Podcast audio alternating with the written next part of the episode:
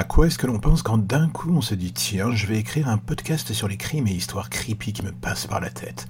Ok, dit ainsi, la phrase est à tiroir, voire à double sens, et peut me faire passer pour un fou que je ne suis pas. Enfin, j'espère. Enfin, cela dépendra de votre point de vue après écoute des dites histoires. Soyons d'accord là-dessus. J'entends donc par là que la question est sur la table et la réponse est aussi vague que possible. Quand j'ai mis en place ce podcast il y a de cela à peu près un an d'ailleurs, j'avais une sale idée en tête. Écrire, diffuser des petites histoires et voir si cela trouverait des oreilles réfractaire à mon univers. Ce fut en partie le cas et sincèrement je suis reconnaissant des gens qui prennent le temps chaque jour d'écouter ces dites histoires. Euh, vu que ce ne sont pas les choix alternatifs qui manquent hein, sur le domaine des podcasts, soyez honnêtes. Maintenant la question que l'on peut se poser est oui, comment est-ce que je vais faire pour concrétiser un peu cette audience et tenter de ne pas perdre trop de gens en route pour l'année 2020 qui est déjà commencée? C'est magnifique. Et là j'ai envie de vous dire, bonne question. Changez tout, restez sur le même créneau, comme je le disais il y a quelques secondes, ce n'est pas le choix qui manque pour vos petites oreilles.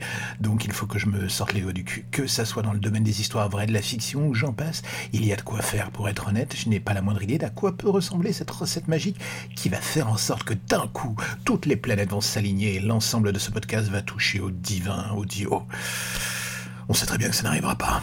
Mais bon, si je disais cela, on pourrait penser que je fais de la publicité mensongère et ce n'est pas le but. Non, 2020 va prendre une tournure assez classique pour ce podcast. La section des Bedtime Stories, par exemple, regroupera des one-shots qui s'écouteront n'importe quand, mais surtout le soir.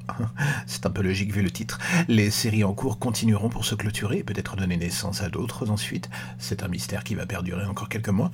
Mais surtout, je pense, et ces discussions marquent le premier pas vers cela, mettre en place une espèce de carnet de notes audio autour des projets que je suis en train de faire, un making-of audio en quelque sorte, avec mes idées, mes pensées et autres détails sur l'écriture audio et ma vision des choses sur le domaine de la fiction audio d'ailleurs. Oh, mon dieu, qu'est-ce que je parle vite. Est-ce que les productions qui seront sur ce podcast en 2020 seront public friendly à 100% On va pas se mentir, je ne pense pas. Est-ce que cela vous confortera encore une fois dans l'idée que j'ai des idées bizarres, que je suis un monsieur qui devrait aller consulter un psychanalyste? Peut-être, c'est une évidence même.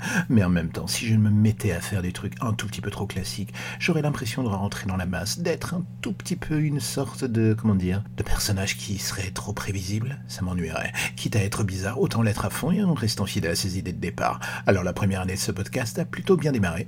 On verra où nous mènera la seconde, et comme on dit, vers l'infini et au-delà. Enfin, dans le cas présent, surtout vers l'au-delà. Allez, à plus.